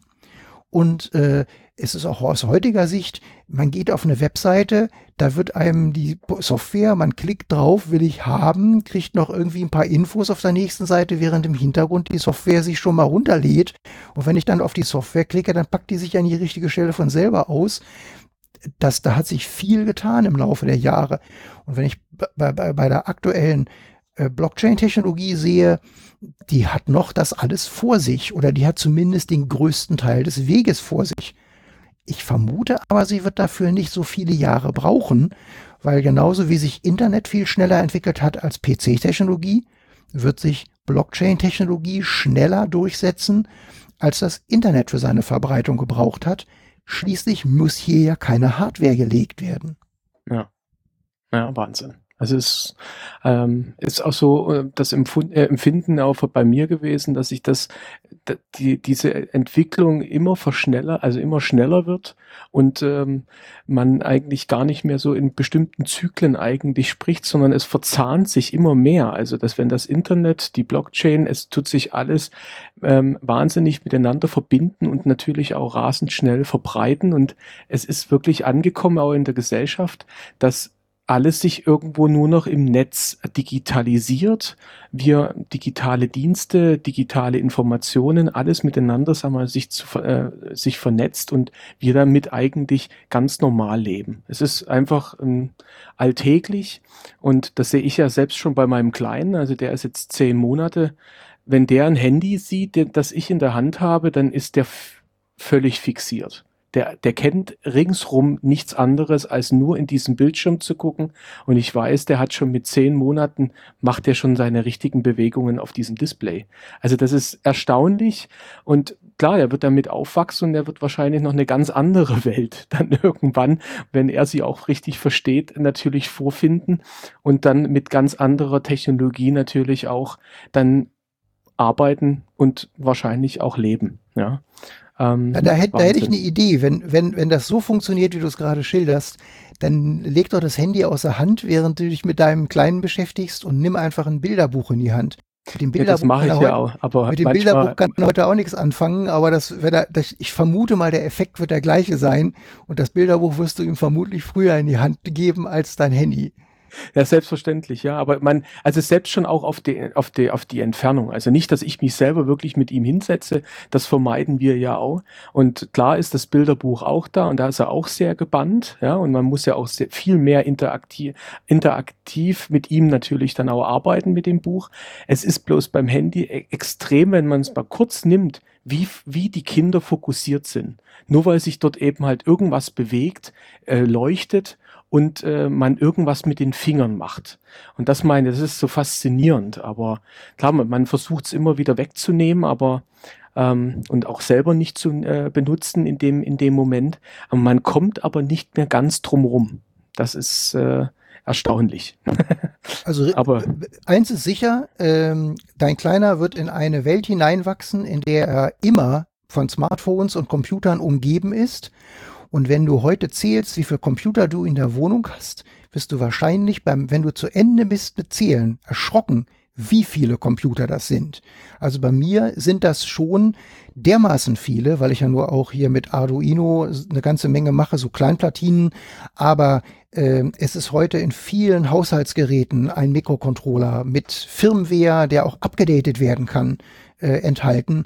Und selbst wenn man seinen PC unterm Tisch sich anguckt und denkt, ach, da, das ist ja der Computer. Nee, der Computer besteht aus einer Ansammlung von Computern. Eine Festplatte hat zwar eine drehende Scheibe, aber im Wesentlichen ist da ein Computer, der den ganzen Kram bedient, hat eine eigene Firmware, die kann aktualisiert werden und äh, da greift eins ins andere. Und wenn man auf dieser Ebene mal durchzählt, also ich würde mal schätzen, auf 50 Computer in meinem Haushalt komme ich locker. Und ich bin auch noch nicht mal derjenige, der hier meint, er müsse in jeder äh, Glühbirne noch äh, Philips Hue äh, äh, installiert haben, damit er das aus dem Nachbarraum schalten kann. Leute, die das haben, die werden mit, die werden die 50, die Latte 50, wenn die so locker überspringen, da lächeln die nur drüber. Und äh, ich wenn du das versuchst, mal zurück zu überlegen, wie sah das vor zehn Jahren aus? Da war das einfach noch weniger. Und wenn du jetzt versuchst zu überlegen, wenn dein Kleiner zehn Jahre alt ist, wie wird das dann aussehen? Also ich denke, da werden wir uns ganz schön vertun, wie sich das weiterentwickelt. Ja, ja.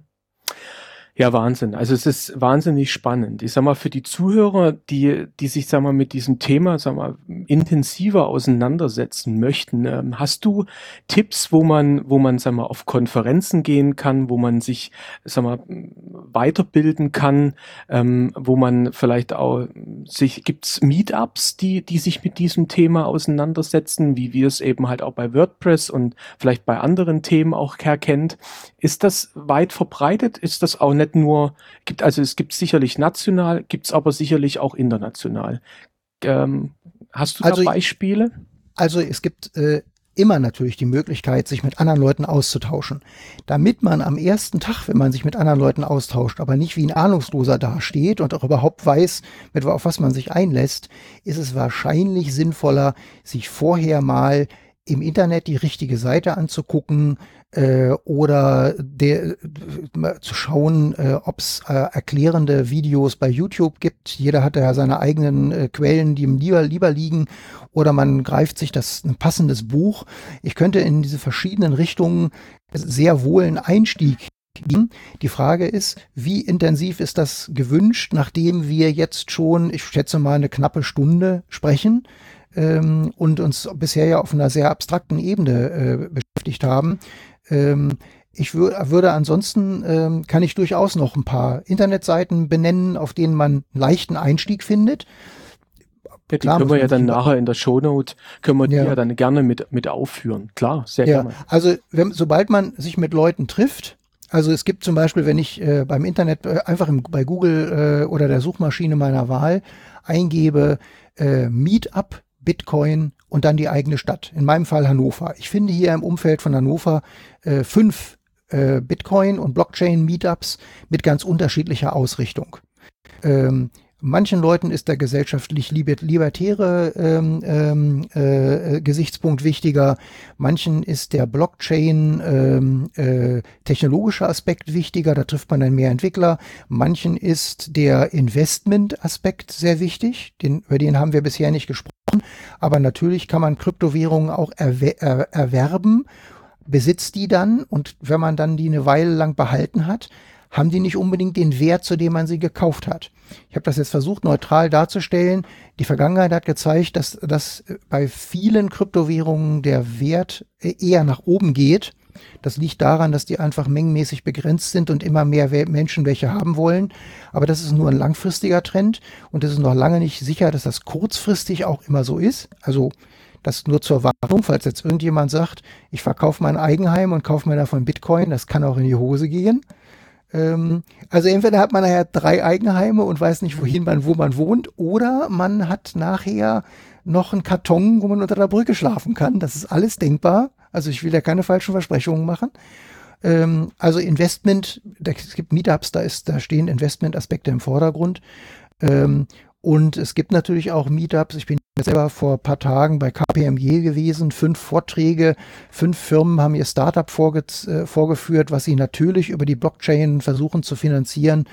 Ähm, da wird auch viel, ähm, äh, viel Hoffnung gemacht mit wenig Inhalt und bei weitem ist nicht alles, was einem versprochen wird, nachher wird das, das wird bei weitem nicht alles gehalten. Da muss man ganz klar sagen, Fehlentwicklungen, die die anderen Technologien in den letzten Jahrzehnten gemacht haben, die werden wir unweigerlich im Blockchain-Umfeld auch alle sehen. Wir werden sehen, dass Betrüger unterwegs sind, also das haben wir schon gesehen. Wir werden sehen, dass äh, äh, Leute gute Absichten haben und nachher einfach nicht liefern können, was sie beabsichtigt haben, ohne dass sie einen betrügen wollen, wenn sie es einfach nicht hinkriegen. Ähm, und das muss man natürlich auch alles auf dem Schirm haben, gerade wenn man investiert oder wenn man sich auch technologisch auf, eine, auf bestimmte Technologien einlässt. Ähm, das ist schon wichtig, ähm, äh, da sich erst zu informieren, bevor man äh, sich das mit eigenen Entwicklungen oder eigenem Investment äh, verknüpft. Definitiv kann ich eins sagen, worum man, wo, was, was äh, die Blockchain-Technologie parallel mitbringen wird, ist Security, Security, Security. Ein Virenscanner auf seinem Rechner haben reicht nicht. Es, man wird zusehends diese Technologie verstehen müssen. Hallo, Ja. so ruhig. Ach so, es ist noch jemand da. Ich auf Ja, der ja, Leitung der- war es gerade so ruhig, dass ich, für, dass ich den Eindruck hatte, gerade irgendwas ist, äh, äh, die Leitung ist also abgebrochen. Nee, ähm, nee, nee. Also man, also man wird sich mit, mit, äh, den, mit den Sicherheitsaspekten seines Computers, der ja die Grundlage für all diese Blockchain-Dinge ist, ähm, weiter, weitergehender beschäftigen müssen, als man das in der Vergangenheit getan hat.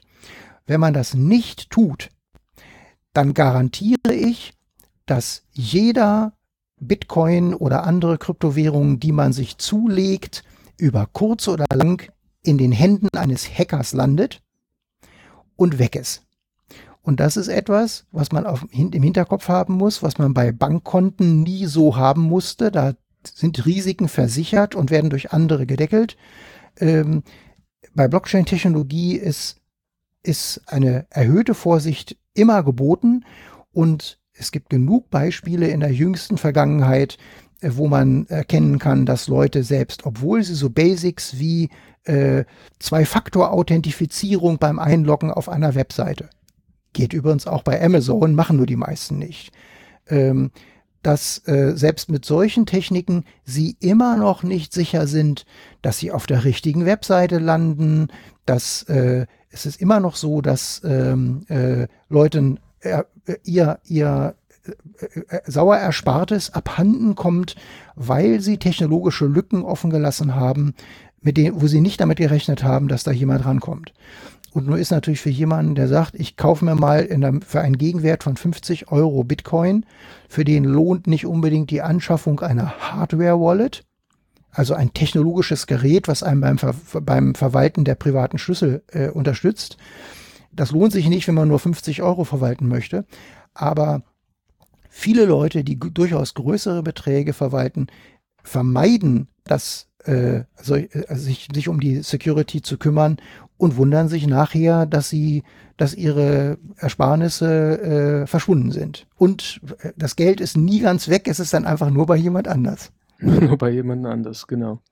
Na und wenn, wenn, sag mal, ich jetzt Entwickler bin oder der Zuhörer Entwickler ist, ähm, welche Internetseite kann man da empfehlen, ähm, wo man sich Informationen, sag mal, aneignen kann? Gibt es da eine, eine, eine gute also Seite? Also ich, ich kann für einen Entwickler definitiv empfehlen, sich das ein oder andere äh, Video bei YouTube von Andreas Antonopoulos anzugucken. Ähm, das ist schon so der Vorzeige-Evangelist ähm, im äh, Blockchain- und Bitcoin, gerade konkret Bitcoin-Umfeld. Ähm, von dem ist auch das beste Buch. Ähm, das nennt sich auf Englisch Mastering Bitcoin. Da gibt's schon die zweite Auflage. Das erklärt für einen Entwickler ähm, die ganze Technik, beginnend von einem Einsteigerlevel, aber doch auch schnell hin zum Verwenden von verschiedenen APIs, von technischem Aufbau, äh, von technischen Details. Viele Dinge, die eine Bitcoin-Blockchain leisten kann, die ich jetzt gar nicht äh, äh, benannt habe. Ähm, und äh, das Buch ist äh, gerade auch in einer deutschen Übersetzung erschienen. Ich habe mein Exemplar lange vorbestellt und gestern erhalten. Also ist eine ganz frische, ganz frische Info. Ähm, und das Deutsch, die deutsche Übersetzung ist natürlich immer noch äh, locker leichter lesbar für viele Leute als die englische, das englische Original. Äh, die Videos von dem sind natürlich alle im, im Englischen, aber ähm, der vereint wirklich sehr gutes Erklären ähm, mit visionären Ideen und technologischem Verständnis, so dass man da eigentlich für jede Frage, die man hat, ein YouTube-Video oder eine Blogquelle finden sollte. Äh, und wenn ich jetzt Andreas Antonopoulos für die Entwickler erwähnt habe, es gibt natürlich auch äh, Leute, die das für äh, mehr Einsteiger oder reine Anwender erklären. Ähm, zum Beispiel gibt es da von einem, der heißt Dr. Julian Hosp, ein Buch namens Kryptowährungen. Das behandelt den Blockchain-Aspekt jetzt nur mit Blick auf die Kryptowährungen, aber schon einführend. Das kommt auch an allen Einsteigerthemen vorbei, ist aber definitiv nicht so, dass es nachher versucht, Entwicklern Entwicklung äh, nahezubringen. Das ist eine einfachere Sprache, setzt auf einem niedrigeren Level an und will einfach erreichen, dass möglichst viele Leute die Technik möglichst früh kennenlernen. Das zweitgenannte Buch ist auch deutlich dünner und leichter verständlich. Das kann man im Grunde auch mal so an zwei, drei Tagen nebenbei lesen.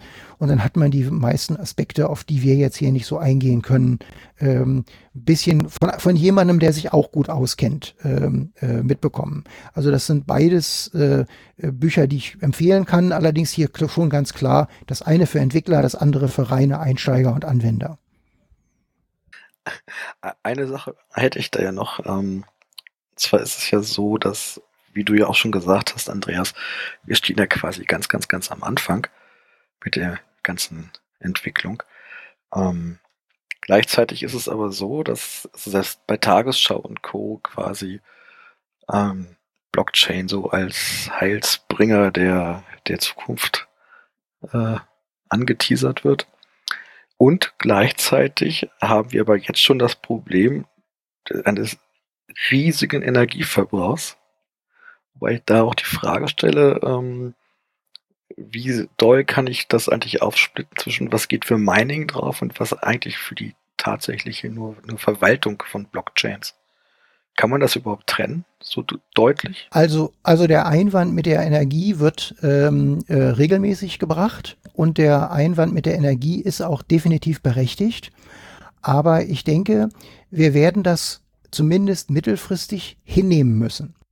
Ähm, die ganze Computerisierung hat Bräuche nach oben getrieben.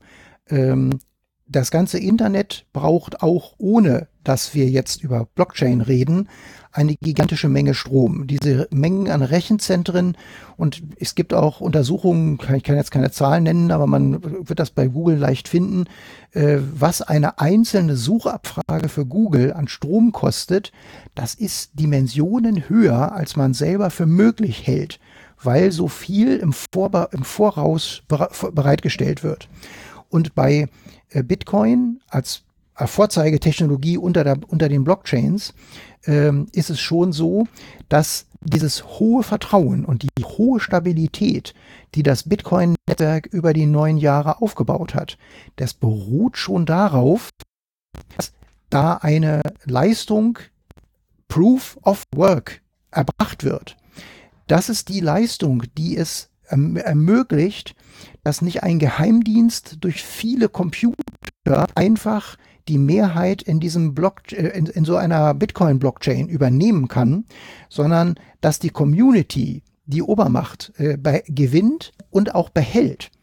Und nur deswegen hat der Bitcoin eine Preissteigerung von einem Cent Richtung äh, 7300 Euro, wo er, glaube ich, heute steht, äh, hinter sich gebracht und ist auch in der Marktkapitalisierung mit weitem Abstand vor den anderen, also ich glaube von allen Kryptowährungen zusammen, die so irgendwo gelistet werden, äh, hat der Bitcoin knapp 40 Prozent der gesamten Marktkapitalisierung.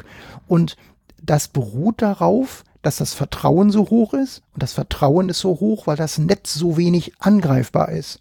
Und aktuell Stand 2018, wo wir heute drüber reden, ist Unangreifbarkeit unweigerlich mit Stromverbrauch verbunden. Das muss einfach auf vielen Rechnern laufen. Diese Rechner müssen dieses Proof of Work leisten und das ist da untrennbar mit Vertrauen verbunden. Das muss allerdings in der Zukunft nicht immer so bleiben. Es ist durchaus möglich, dass man andere Alternativen, es gibt Alternativen, Proof of Stake, das möchte, soll bei Ethereum eingeführt werden, äh, oder Proof of Delegated Stake oder Proof of Authority, das sind unterschiedliche Ansätze, die diesen Energieverbrauchsaspekt aus dem äh, Vertrauen schaffen herauslösen.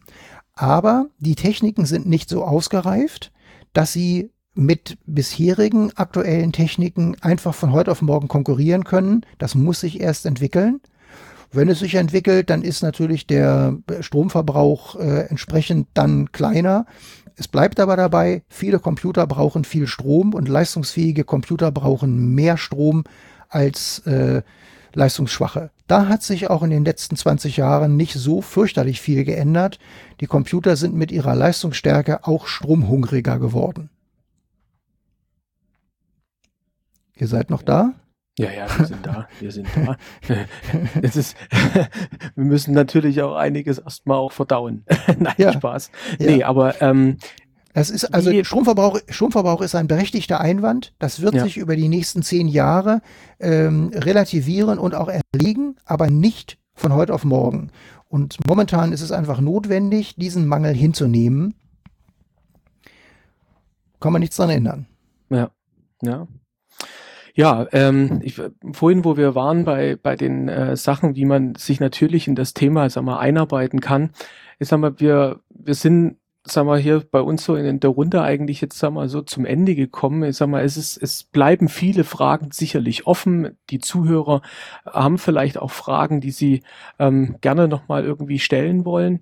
Ähm, wir, wir fragen immer unsere, ähm, unsere Gäste natürlich, ähm, ob unsere Zuhörer euch auch direkt kontaktieren können. Ähm, seid ihr irgendwo bei Twitter, seid ihr bei Facebook, kann man euch per E-Mail.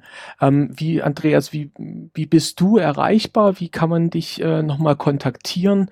Oder wo bist also du häufig bei Meetups? Also ich denke, dass äh, die meisten Dinge, über die ich eben gesprochen habe, für sich ähm, verständlich gewesen sein sollten und wenn nicht, kann man unter den so in den Sätzen vorkamen, einfach mal googeln oder sich selber äh, mal so im Internet ein bisschen schlauer machen. Man findet mich äh, bei Twitter unter Handgemenge. Mhm. Ich bin kein gewalttätiger Mensch, das ist eine andere eine lange Geschichte, wie es zu dem äh, Namen gekommen ist. Aber äh, da bin ich schon so viele Jahre, dass ich das jetzt auch nicht mehr ändern werde. Und ähm, man kann mir da folgen, aber man muss nicht glauben, dass ich jetzt so fürchterlich viel über Blockchain oder Bitcoin oder Investments oder Technologien schreibe. Ähm, ich habe keinen eigenen Blog, keinen YouTube-Kanal und äh, keine, äh, äh, keine Richtung, das selber irgendwie zu monetarisieren oder Wissen zu verbreiten. Man trifft mich natürlich auf den äh, Meetups im hannoverschen Umfeld. Man trifft mich auch bei Barcamps. Ich bin auch durchaus bei Barcamps bereit, nach Hamburg oder zum Barcamp Ruhr nach Essen zu reisen. Äh, wir werden im Mai ein Barcamp in Hannover haben. Da werde ich ganz sicher auch was zu Bitcoin und Blockchain erzählen. Ähm, aber äh, ich denke, die meisten Dinge, von denen wir, über die wir bis eben gesprochen haben, die sollten für sich so weit verständlich gewesen sein, dass man sich selber auf den Weg kann und nicht mich als Supporter oder so bräuchte. Ne? Ja. Okay. Ja, super, aber vielen Dank. Also trotzdem auch nochmal, so wie was ich eingangs schon gesagt habe, und da ähm, spreche ich sicherlich auch für Frank. Also wir bedanken uns wahnsinnig für deine Zeit, dass du zu uns in unseren Podcast gekommen bist, dass wir über dieses spannende Thema reden konnten und äh, wollen uns nochmal ganz herzlich bei dir bedanken äh, vielen. Du komm, ihr kommst einen kleinen Tick früher zu einem Ende, als ähm, äh, ich, ich jetzt zu einem Ende gekommen wäre. Nicht, dass ich jetzt die Zeit weiter drastisch verziehen möchte, aber ich weiß ja, ich weiß ja, dass, dass die meisten eurer Zuhörer aus dem Bereich äh, eigenem Content hosten, äh, WordPress kommen. Und ähm, deswegen habe ich gedacht, wenigstens so ein paar Stichworte, könnte ich noch mal in die Runde werfen, mit denen man sich da in diesem Umfeld auch noch mal schlau machen kann. Ähm, weil nämlich auch im WordPress oder sagen wir mal allgemein so im Content Management äh, äh, auch schon Entwicklungen im Gange sind. Und ich denke mal, das werden eure Hörer wenigstens in Form von Stichworten auch kurz mal mitgenommen haben wollen. Ähm, ich finde ganz spannend zum Beispiel, dass es einen Browser gibt, der ähm, auf dem Firefox-Browser beruht der Browser nennt sich Brave Browser. Und dieser Brave Browser ähm, bringt als Alleinstellungsmerkmal mit, dass er einem Werbung vom Hals hält, schon aus dem Browser heraus. Man muss also jetzt nicht einen, äh, einen, einen Adblocker extra installieren. Er holt einem aber auch Werbung wieder rein. Und das ist das Alleinstellungsmerkmal und auch das Visionäre. Ähm, er holt die Werbung rein, indem der Benutzer selber entscheiden kann, dass er für Werbung, die er sieht, mit einem Basic Attention Token ähm, belohnt wird. Man hat also Möglichkeiten zu konfigurieren, wie viel Werbung will ich sehen. Und in dem Moment, wo man Werbung zu sehen bekommt, wird man dafür wenigstens entlohnt. Und dieses Ökosystem, das muss ich natürlich auch erst nochmal finden mit diesem Basic Attention Token. Das ist schon so etwas, was ich vorhin aber auch versucht habe, so ein bisschen mit einzufliegen Richtung, äh, ähm, Richtung äh, Visionär. Man hat da die Möglichkeit, ähm, für das, was man an Daten äh, sich gläsern macht, auch eine Kompensation zu erfahren. Das kann man sich als Stichpunkt zumindest schon mal anschauen. Ich muss jetzt für, kann für mich sagen, ich benutze weiterhin Chrome aus anderen Gründen, ähm, aber ich finde das ein spannendes Projekt, äh, das zumindest hier so einen visionären Ansatz im Content-Umfeld zeigt.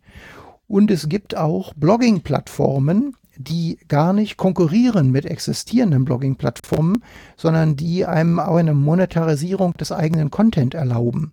Mir fallen da ein zum Beispiel Steamit.com mit S wie Siegfried vorne und zwei E. Äh, Steamit.com ist im Grunde eine Blogging-Plattform. Das ein Einstellungsmerkmal ist aber da auch, dass man für den Content, den man einstellt, von den Benutzern, die das liken, ähm, mit über einen Token, den man auch äh, später in äh, Dollar oder Euro wech wechseln kann, ähm, äh, äh, entlohnt wird. Und ähm, ich habe ähm, aus dem Umfeld von Leuten, die Content erstellen, so YouTube, äh, die da Video, Videos einstellen, schon sehr häufig gehört, dass Leute mit, einem, mit einer nennenswerten Zahl von YouTube-Visits über YouTube gar nicht ernstzunehmend Geld verdienen, aber mit einem kurzen Teasertext und dem Verlinken ihres YouTube-Videos bei Steemit über Steemit nennenswert mehr Geld einnehmen. Über die konkreten Summen kann ich jetzt hier nichts sagen. Ich sehe immer nur, man kann sich die Oberfläche ja mal anschauen, äh, kann, sich Beispiele rauspicken. Und es gibt ein viel jüngeres Projekt, die das Ähnliches, die etwas Ähnliches versuchen, aber noch nicht so weit kommen sind. Das nennt sich investfeed.com Und ähm, die beiden Plattformen kann man sich ja mal anschauen, weil man da auch in der Lage ist, äh, zumindest von Steemit habe ich es gesehen, da gibt es auch WordPress-Plugins, sodass man also diese, ähm, diese Monetarisierung über eine extra Oberfläche mit einer Blockchain-Technologie schon existierende Projekte reinholen könnte. Zu Details kann ich nichts sagen, weil ich mich mit WordPress so wenig auskenne wie mit Joomla und Typo 3 und anderen, die da noch konkurrieren. Ich glaube, alles Hassbe Hassbegriffe, die man in diesem Podcast besser nicht gesagt hätte. Ach ne, wir sind offen, wir sind offen dafür für alles. Also wir haben da auch keine, keine Berührungsängste und ich, ich finde das äh, sehr spannend. Wir werden es in den Show Notes auf jeden Fall aufnehmen. Ähm, also gerade wenn es auch Plugins gibt, äh, die man bei WordPress mit, äh, mit, mit äh, dann eben halt so eine Technologie mit einbinden kann. Das interessiert natürlich unsere Zuhörer äh, sehr und vielleicht gibt's ja mal auf irgendeinem Meetup in Deutschland dann vielleicht auch mal aus unserem Podcast heraus jemand, der sagt, okay, ja, Steemit in Verbindung mit dem Plugin und WordPress und meinem Blog habe ich mir angeschaut und vielleicht auch positive Erfahrungen damit und natürlich auch in Richtung Monetarisierung. Klar, gibt es ja viele, die auch in diesem Umfeld sich da gerne natürlich auch erweitern oder ähm, bereichern wollen. Also bereichern in dem Sinne, dass sie neue Technologie mit einsetzen und daraus natürlich auch äh, profitieren. Das ist klar. Also finde ich sehr spannend. Vielen Dank dafür. Ja. Ja. ja. Super, ja. Danke nochmal, dass du bei uns warst und ähm, ja, Frank, dann äh, freuen wir uns dann auf einen nächsten Gast. Ausblick äh, wird sein, dass wir auf unserem WordCamp Retreat, ähm, was ja jetzt äh, nächste Woche für uns startet, schon ein bisschen früher und dann offiziell am 4., 5. und 6. Mai dann stattfindet in Soltau, in der Nähe von Hannover. Ähm, dass wir uns dort äh, neue Gäste schon eingeladen haben und ähm, wenn ich mich nicht verzählt Podcast, habe, haben wir, glaube ich, vier Interviews bis jetzt geplant, ja. Vier Interviews, Wahnsinn. Also es bleibt sehr spannend, sind sehr, sehr interessante Gäste, die natürlich auch die WordPress-Community auch schon kennt. Und ähm, ja, bleibt dran auf jeden Fall. Vielen Dank fürs Zuhören. Und dann hören wir uns beim nächsten Podcast, der dann ähm, von einem der äh, Retreat äh, Teilnehmer natürlich dann zu hören ist. Bis zum nächsten Mal. Euer Ulf und Frank und An ja, Andreas. Tschüss. Tschüss.